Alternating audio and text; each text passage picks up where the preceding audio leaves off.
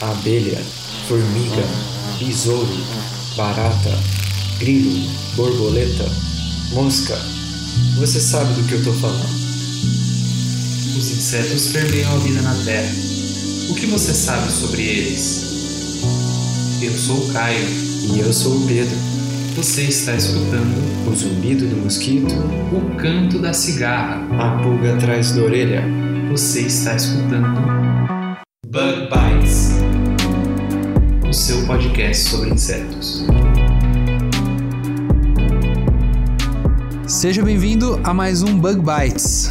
falando diretamente da Toca do Besouro. E se você está escutando a gente pela primeira vez, não esquece de assinar o nosso podcast. Se você tiver um celular Android, é só você baixar o aplicativo agregador de podcast, procurar lá Bug Bites Podcast e assinar o nosso podcast para você estar recebendo todas as atualizações e uma notificação quando a gente postar um episódio novo. E se você tem um celular da Apple, que tem um sistema iOS, você tem que baixar o seu agregador de podcast que já vem nativo no seu celular. E se você deixa ele na nuvem sem gastar a sua memória, você tem que reativar ele. É só você reativar ele, buscar lá Bug Bites Podcast e assinar. É muito fácil. A gente vai deixar um link nesse post e no nosso feed de um vídeo que eu fiz lá no YouTube ensinando como você faz para assinar. Pedro, tem recado aí essa semana ou não? Tem sim, Caio. A gente já colocou lá no Instagram que a gente está procurando anunciantes ou gente que gostaria de, de divulgar os seus eventos por meio do, do Bug Bites. Então, se você tem um evento, se você está organizando um curso ou um simpósio, alguma coisa, você gostaria, se você gostaria de ter esse seu evento no Bug Bites, é só você mandar um e-mail para prodbugbites@gmail.com. A gente vai deixar o e-mail também na descrição deste episódio. E foi exatamente isso que o pessoal lá da Unesp de Jaboticabal, do 12º curso de Inverno em Entomologia Agrícola, fez, Pedro. Esse curso que acontece do dia 23 a 27 de julho de 2018. E, pelo que eu lembro, você já fez esse curso, não foi, Caio? Eu fiz, Pedro, eu fiz esse curso em 2015. É um curso muito legal que eu fiz porque eu estava me preparando para prestar minha prova do mestrado. E ele me ajudou muito a me atualizar, a me manter em contato com algumas áreas que eu não tinha, que eu não, não me lembrava muito, né? Porque fazia algum tempo já que eu tinha feito as matérias da graduação. E eu estava mais é, acostumado com as matérias, com os tópicos que eu trabalhava no meu TCC, né? Na edição desse ano, terão nove minicursos dos mais variados temas, como, por exemplo, criação de insetos, ecologia aplicada à entomologia, utilização de plantas BT no manejo de insetos pragas e muitos outros. E cara, é muito legal porque além de você fazer o curso, você entrar em contato com quem está no mercado, com quem está na academia, com professores, profissionais pós-graduandos de entomologia agrícola, você ainda ganha um livro que é o Tópicos em Entomologia Agrícola 11, que ele vai estar com diversos tópicos que eles vão estar abordando lá no curso que você vai poder levar para casa, estudar, dar uma lida depois. Muito legal. E você, como um bom entomólogo, também gosta de tirar fotos? Aproveite que o curso de inverno também inclui um concurso de fotos, onde você pode mandar suas fotos de insetos, ácaros e nematóides. E o investimento, Pedro, é só de 100 reais, cara. Cinco dias de curso, 100 reais não dá daí 20 reais por dia sem você contar o livro que você ganha. E esse evento tem coffee break, tudo direitinho, cara.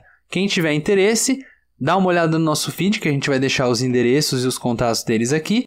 E se quiser, já entra agora lá no site www.funep.org.br, procura lá Entomologia Agrícola e se inscreve. É o 12º curso de inverno em entomologia agrícola, não perca. E eu tô sabendo, Pedro, que eu acho que vai ter gente até do Bug Bites lá nesse curso, hein? Foi o que eu ouvi falar.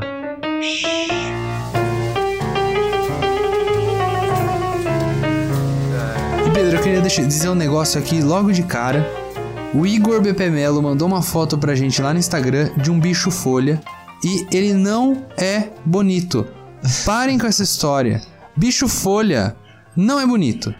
Se você tá escutando a gente e você não sabe do que eu tô falando, cara, você tem que escutar o Baratinando da semana passada. Porque virou um bafafá aqui nesse Bug Bites. A galera tenta me convencer que um bicho folha é bonito e não é, cara. olha, Então você vai lá e escuta. Pra fazer justiça, e a produção não tá aqui pra ajudar, mas pra fazer justiça, ele mandou um bicho folha muito bonito. Obrigado, Igor. Eu duvido, eu não achei, eu não achei. E essa semana a gente tem uma convidada especial, a Bruna.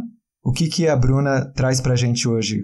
Então, Pedro, a Bruna, ela é aluna de doutorado lá no nosso departamento de entomologia da Exalc. e ela veio falar um pouquinho de um papo bem interessante que faz parte do, do assunto da tese dela, que é como um parasitoide, que é o inimigo natural de um inseto, une forças com um vírus para atacar esse inseto. Dá um oi pra galera aí, Bruna. Oi, gente, tudo bom? Mas antes disso, né? Mas antes disso,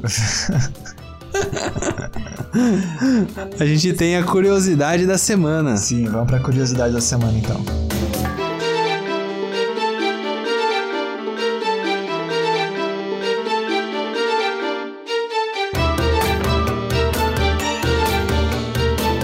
Curiosidade da semana.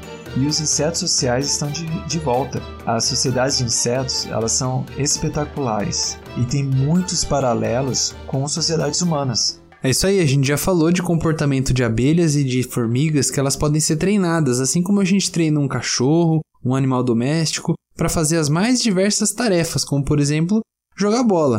Se você não ouviu esse papo, a gente conversou lá no episódio 9, no episódio dos insetos na Copa. E dentre estas coisas que fazem dos insetos sociais tão interessantes, tem o fato que provavelmente você nunca ouviu falar. Você já ouviu falar das formigas escravagistas? Pois é isso mesmo. As formigas que têm escravas para trabalhar para, para elas. É isso aí, um dos exemplos mais conhecidos que a gente tem são as formigas do gênero Poliergus, também conhecidas como formigas amazonas, e as suas hospedeiras, que são as formigas do gênero Formica. E sim, aqui a gente usa o termo hospedeira, pois o que acontece é que poliergos invadem ninhos de fórmica e capturam a cria da fórmica, de, dessa, do ninho invadido. Elas capturam principalmente as pupas, que são transportadas para o ninho de poliergos. E lá, após completar a sua metamorfose, né, as crias roubadas de fórmica emergem como adultas e passam a executar tarefas do ninho, desde cuidar da prole até buscar alimento e até defender a colônia. Mas deixa eu te fazer uma pergunta. Eu já ouvi falar que existe um tipo de formiga, não sei se é essa daí especificamente, que elas têm assim até uma divisão de castas dentro dessas próprias formigas invasoras que enquanto umas formigas ficam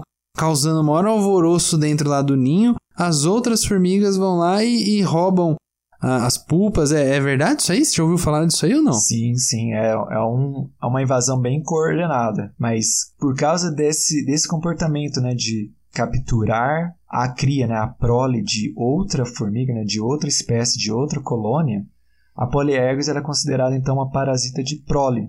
E a, a formiga ou a, a colônia, o ninho que sofre essa captura, é conhecido como o hospedeiro de Poliergos e Poliergos é o parasita. Então, mas muita gente pode ficar se perguntando, né? Por que será que essas formigas que são escravas, as fórmica, por que elas não se rebelam contra as Poliergos? Bom, uma hipótese dos pesquisadores é que quando essas formigas elas emergem do período de metamorfose, as formigas fórmica aprendem o cheiro do ninho, que é a maneira de diferenciar suas companheiras do ninho de outros indivíduos que pertencem aos outros ninhos.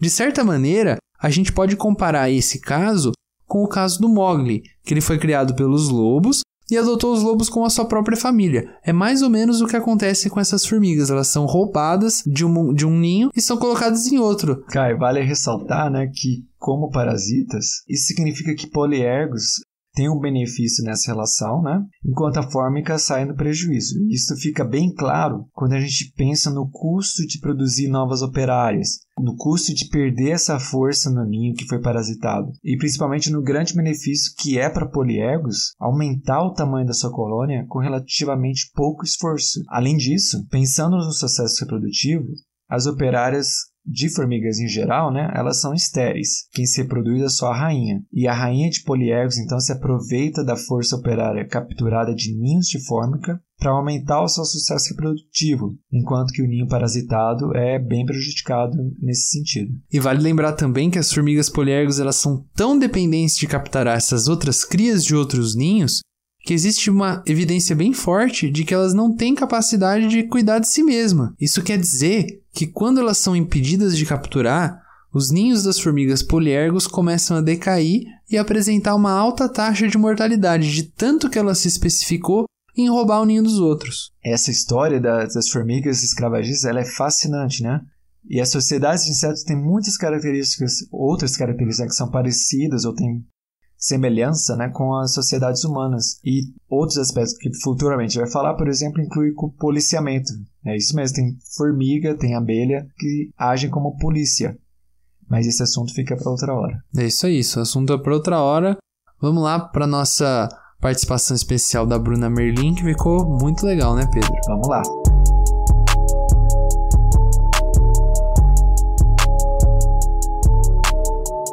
Voltando então da curiosidade da semana, a gente vai começar aqui a nossa entrevista com a Bruna. A Bruna que está num período super estressante agora, que ela está se preparando para defender, mas ela fez um trabalho fenomenal e a gente vai conhecer bastante dessa história, não é mesmo, Caio? É isso aí, Pedro. Essa semana a gente trouxe a Bruna Merlin. Ela é bióloga, mestre em entomologia e ela é praticamente uma doutora em entomologia, porque ela vai defender a tese dela no mês que vem. Seja bem-vinda ao Bug Bites. Obrigada, meninos. Muito obrigada, Pedro. Obrigada, Caio, pelo convite. E vamos falar um pouquinho sobre o que eu fiz então no meu, no meu doutorado. Bom, Bruna, antes de tudo, explica para o nosso ouvinte por que que quando você terminou a sua graduação de Ciências Biológicas você pensou assim, bom, eu vou trabalhar com insetos. Vou investigar a relação entre os insetos, entre os organismos que convivem com os insetos. Cara, que, que história foi essa? De onde você tirou isso? Então, meninos, é que foi assim.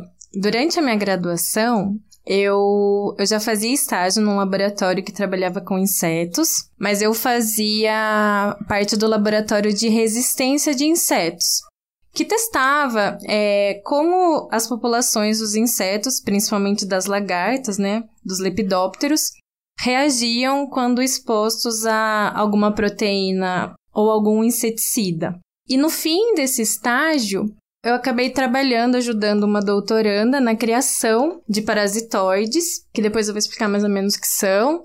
E eu me apaixonei por eles, eu achava eles muito interessantes, e isso me ajudou a decidir com o que eu queria trabalhar na pós-graduação. Esses parasitoides para explicar um pouquinho, eles podem ser principalmente vespinhas, bem pequenas, que usam o corpo do hospedeiro para se desenvolver. E daí, depois que ela se desenvolve, ela acaba matando o hospedeiro. Por isso que ele chama parasitoide e não um parasita, por exemplo. Que o parasita, vamos dizer assim, e diferente, diferente da, de um parasita, como as lombrigas, por exemplo, que ficam no seu corpo, não tem intenção de, de te matar porque elas precisam daquele corpo hospedeiro para continuar se desenvolver e a, a manter. Isso já me deixava muito interessada só por essa, essa questão de, de se desenvolver, de um inseto se desenvolver no interior de outro. E eu também me interessava em fazer pós-graduação num lugar onde eu tinha, tivesse mais contato com técnicas moleculares,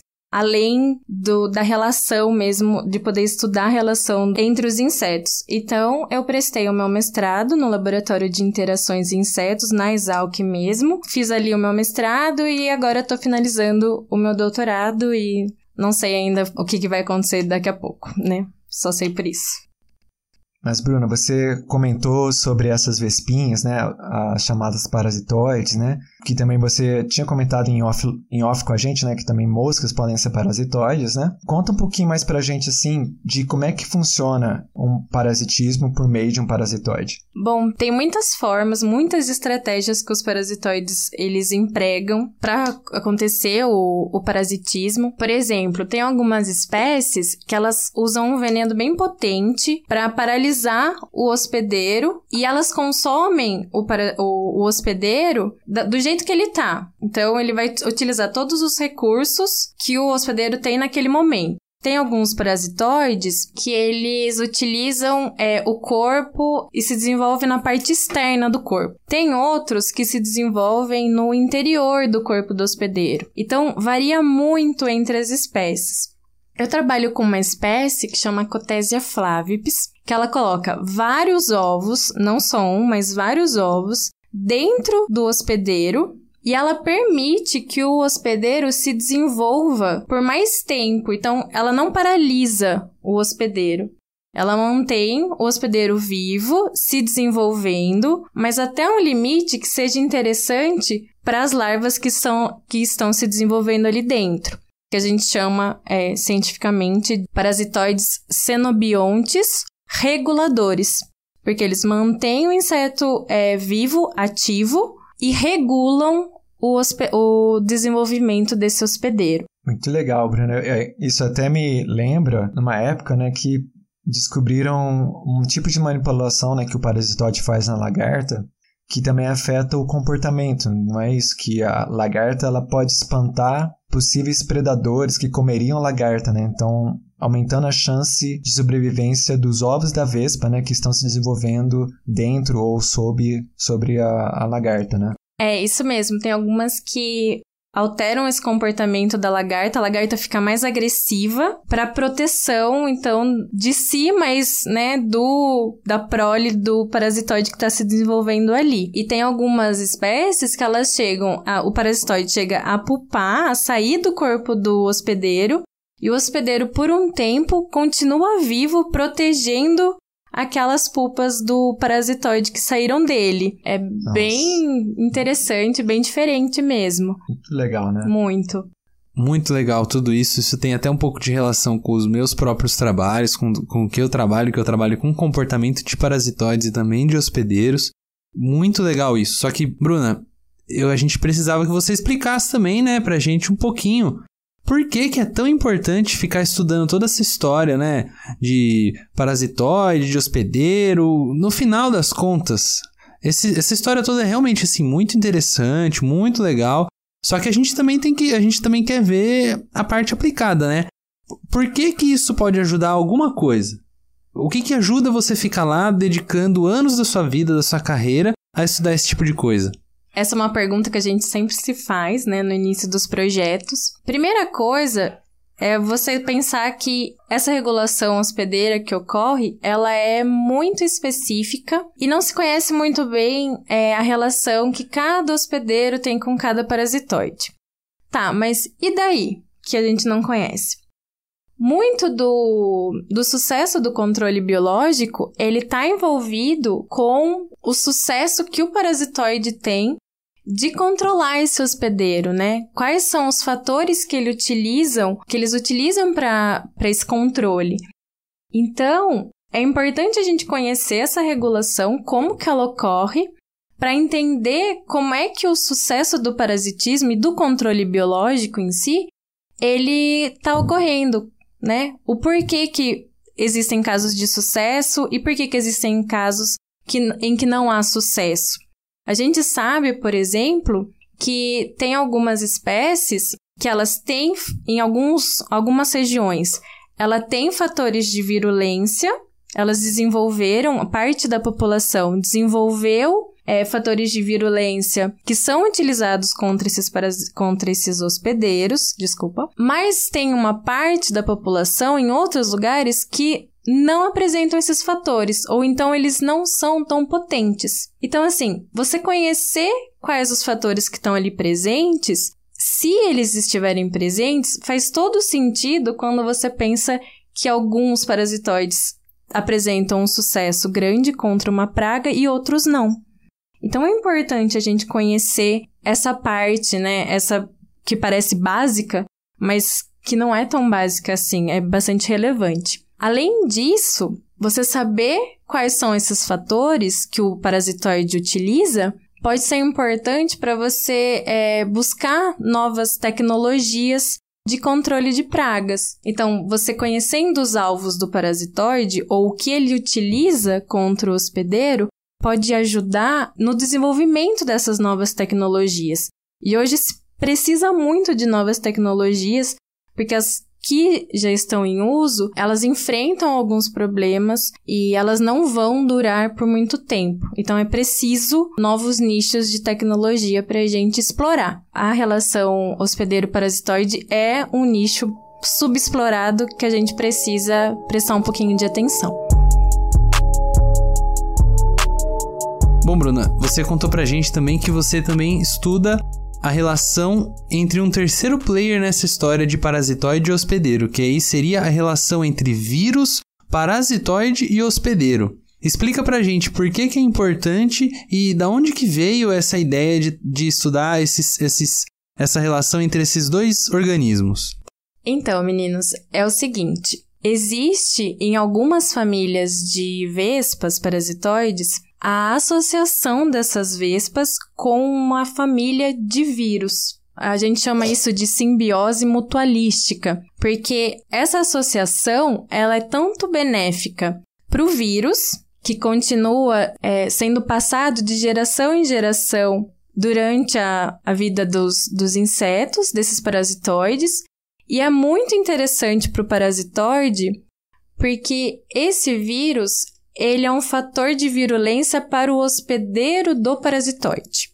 Então, assim, o vírus está lá, o genoma dele é tão íntimo ao, ao do parasitoide que ele já está integrado do parasitoide. E quando as fêmeas estão quase para ovopositar no, no hospedeiro, elas começam a produzir partículas virais. Então, alguns genes interessantes ao parasitoide também são transformados em partículas e essas partículas são injetadas no hospedeiro junto com os ovos do parasitoide. Dentro do hospedeiro, esse, esse vírus ele pode causar, daí sim, uma doença, vamos dizer assim, assim como os vírus podem nos causar doenças. E como ele, ele atua, né? Como ele produz essa doença? Na verdade, ele, ele transforma o hospedeiro num ambiente é, propício para o desenvolvimento do parasitoide. Então, ele não permite que o, o sistema imunológico, sim, os insetos têm sistema imunológico, não permite que esse sistema seja ativado. Então, o, o hospedeiro não consegue se defender. Além disso, ele pode atuar sobre os genes do hospedeiro e não permitir, permitir que ele se desenvolva, mas então onde ele precise que o hospedeiro se desenvolva. Então é uma, é uma associação muito interessante. Poucos são os vírus que nós conhecemos que são benéficos para outras espécies, né? Normalmente a gente ouve é, a palavra vírus, a gente pensa em doença. Mas para o parasitoide, o vírus é algo espetacular. Para os parasitoides que eu trabalhei tanto no mestrado quanto no doutorado, eles eram a principal arma do parasitoide na regulação hospedeira. Nossa, Bruno, eu acho tão massa esse sistema, porque é, é uma vespinha, né? Uma vespinha que já é minúscula e já tem um comportamento bem diferente, assim, né? Do que a gente vê de insetos no dia a dia, né? É um inseto que vai se desenvolver dentro de outro inseto e esse inseto, de uma certa maneira, a gente poderia falar assim que é um transgênico, né? Porque ele tem no seu genoma, né, a informação para produzir vírus, né? Em algum momento teve essa integração de genomas. O vírus auxilia o sucesso do parasitoide em matar o seu hospedeiro e você e o, as pessoas que trabalham com controle biológico, né, usam esse sistema para controlar pragas e vão além disso, né, que é o trabalho que você desenvolveu no seu doutorado, né? Fala um pouquinho pra gente, Bruna, como foi trabalhar com esse sistema e que aspectos que você é, investigou nesse, nesse sistema. Pedro, é, durante o doutorado, eu busquei entender como é que está ocorrendo essa regulação pelo parasitoide e como é que ele utiliza essas, esses fatores é, maternos, né, esses fatores de virulência, contra o hospedeiro. Então, o que basicamente eu fiz durante esses quatro anos foi observar como é que os genes é, hospedeiros eles estão sendo regulados pelo parasitoide. O que eu encontrei, em geral, foi uma, uma regulação bastante forte do sistema imunológico dos insetos e do sistema endócrino deles, né? A gente sabe que hormônios eles estão relacionados ao crescimento, ao desenvolvimento, é, não só do humano, né, do ser humano, mas também é, dos insetos, né? E eu consegui observar uma diferença de expressão desses genes relacionados a esses dois, principalmente esses dois sistemas, embora várias outras coisas tenham sido vistas também. O que eu encontrei além disso foi a presença dos genes virais. Então, realmente, os genes do vírus, eles estão atuando contra o hospedeiro. a gente observou parasitoides durante o seu desenvolvimento, mas a gente também observou a regulação hospedeira em que o parasitoide não está se desenvolvendo. Só foi injetado nele os vírus e o veneno, por exemplo. E a gente conseguiu observar a, o mesmo padrão de regulação hospedeira, né? Ou seja, o, para, o, os fatores maternos, né? O vírus, o veneno, eles são muito importantes mesmo para essa regulação. Além disso, o meu trabalho teve uma parte mais prática, que foi testar algum desses fatores, alguns genes virais, de forma isolada. A gente utilizou esses, esses genes é, em transgenia para observar se ele tinha, se eles tinham algum, alguma forma de controle, algum efeito sobre a mortalidade, sobre uh, o desenvolvimento de alguns insetos que nós escolhemos para os testes. Então foi basicamente isso que eu fiz durante o meu doutorado.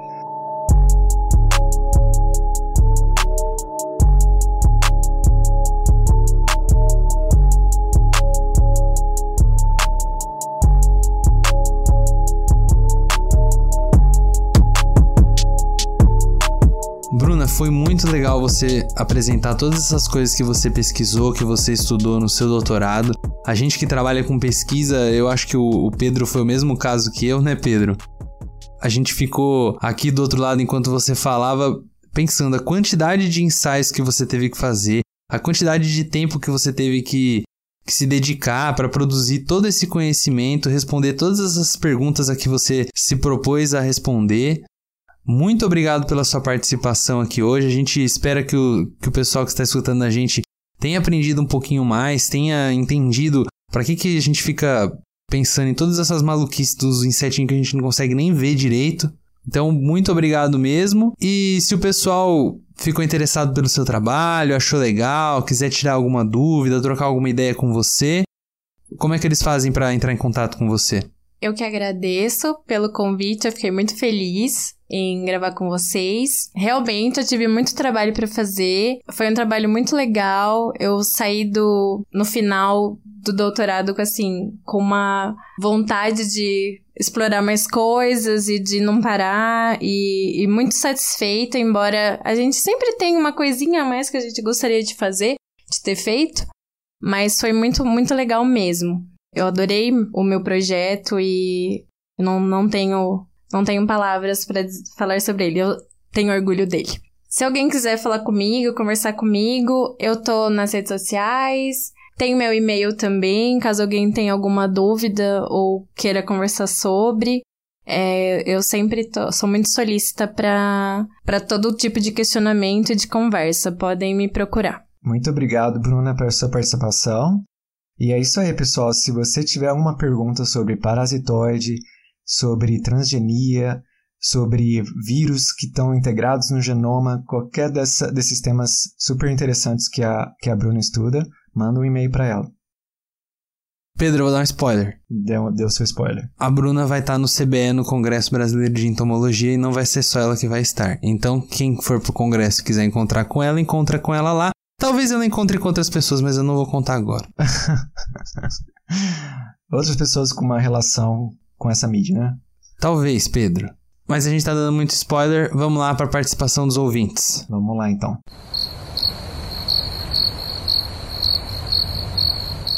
E vamos lá para mais uma participação dos ouvintes. Nesse final de semana a gente teve um desafio. Qual que foi o desafio do final de semana, Caio? Então, Pedro, lembra que a gente tinha combinado de fazer sempre um desafio todo final de semana, o pessoal identificar um inseto, descobrir alguma coisa? Aham. Uhum.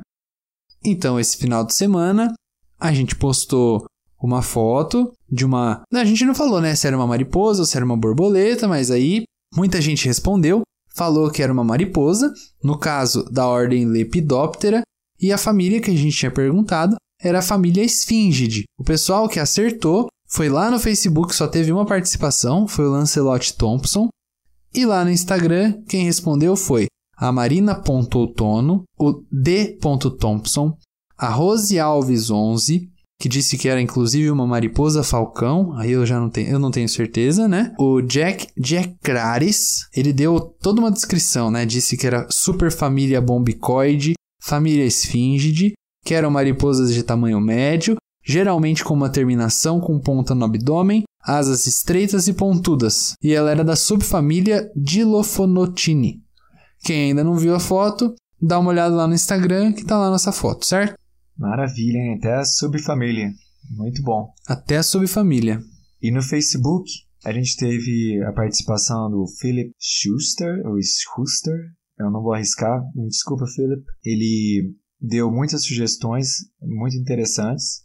É, a gente também teve a participação do Mac Nathan, que comentou no post do episódio anterior. Ele disse que tinha se arrependido de ter ido pesquisar vídeos de Bernie, mas ele falou que amou o episódio. Eu avisei você, hein, Mac Nathan, que não era para procurar vídeo de Bernie no YouTube. Quem falou isso aí era o Pedro e a produção. Vocês vão aí se virar com eles. Eu falei para não procurar. Ah, eu não lembro se você falou isso, mas sinto muito, Mac Nathan. Tá lá na gravação. Depois eu vou postar lá qual era o tempo lá que eu falei. E no Instagram, mandaram mensagens pra gente o Abruno Farias ou o A Vieira na 25 Pinheiro underline Arex, Chácara da Terra, Igor BP Melo. Muito obrigado pelo apoio e participação de todo mundo.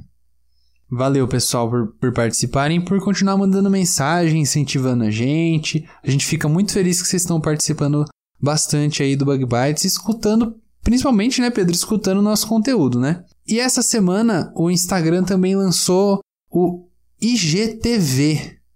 Foi bem legal, teve bastante gente que curtiu, então a gente quer saber a opinião de vocês, se a gente vai continuar fazendo esse tipo de conteúdo, que são os vídeos um pouquinho mais longos lá no Instagram. Eu fiz um vídeo explicando mais ou menos como é que tinha sido o episódio da semana passada, e eu também fiz um vídeo mostrando um pouquinho dos ensaios da produção.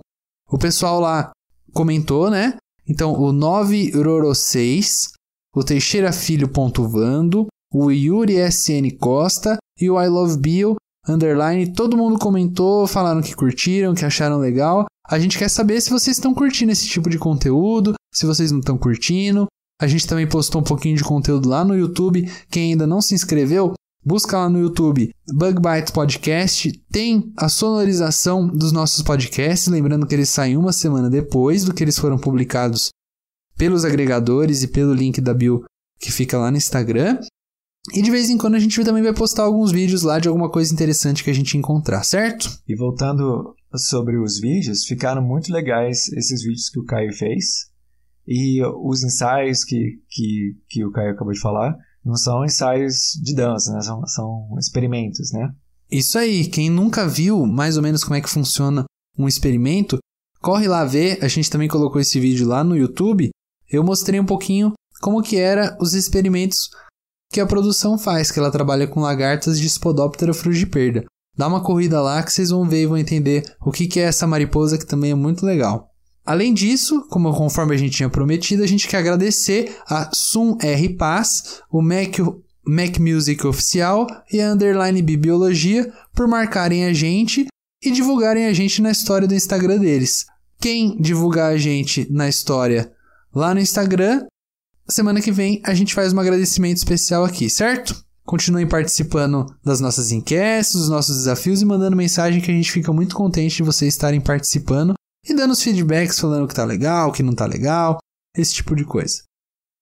Ainda no Instagram, a gente recebeu também uma mensagem do Mac Nathan a respeito de um aplicativo que se chama Amino. O Caio conferiu lá como é que é, Caio, esse, esse aplicativo. Cara, esse aplicativo é um aplicativo muito legal que o Mac Nathan mostrou pra gente. Ele é uma plataforma de comunidades, o pessoal entra nessas comunidades para falar dos mais diversos assuntos. Mas ele destacou principalmente a comunidade biologia. Ele disse que é uma plataforma muito interessante para discutir muitos temas relacionados à biologia e que ele gosta muito de interagir por lá, principalmente quando o tema é insetos e entomologia. que mais que ele mandou pra gente aí, Pedro? Então, a gente ficou sabendo também aqui de primeira mão que o Mac Nathan é o mais novo bicho da biologia. Aê, Aê parabéns, parabéns. Nathan! Ele... Isso aí, que você tenha muito sucesso. O McNaughton também falou uma coisa muito legal pra gente, né? Que ele tinha vontade de estudar biologia marinha e microbiologia, mas que por causa do Bug Bites, ele está se interessando muito mais por insetos e considerando como uma área que ele vai se especializar. Né? Legal? Será que a gente vai ter mais um entomologista aí, Pedro? Oh, com certeza. Tô torcendo. Assim, é que o McNaughton faça o que lhe der mais satisfação, mais interesse, mas estou torcendo que seja entomologia. Eu também, viu? Então é isso por hoje. Vamos ficando por aqui. Caio, acho que essa semana a gente não vai colocar nenhum desafio, mas deixando registrado aqui que a gente passou dos 2.300, né? Passamos já dos 2.400, Pedro, 2.400. nesse momento. Muito É. legal. Muito obrigado, pessoal, pelo apoio e a gente conversa mais semana que vem. Isso aí. Valeu, pessoal. Obrigado por continuarem apoiando a gente aí e até semana que vem. Até semana que vem. Tchau.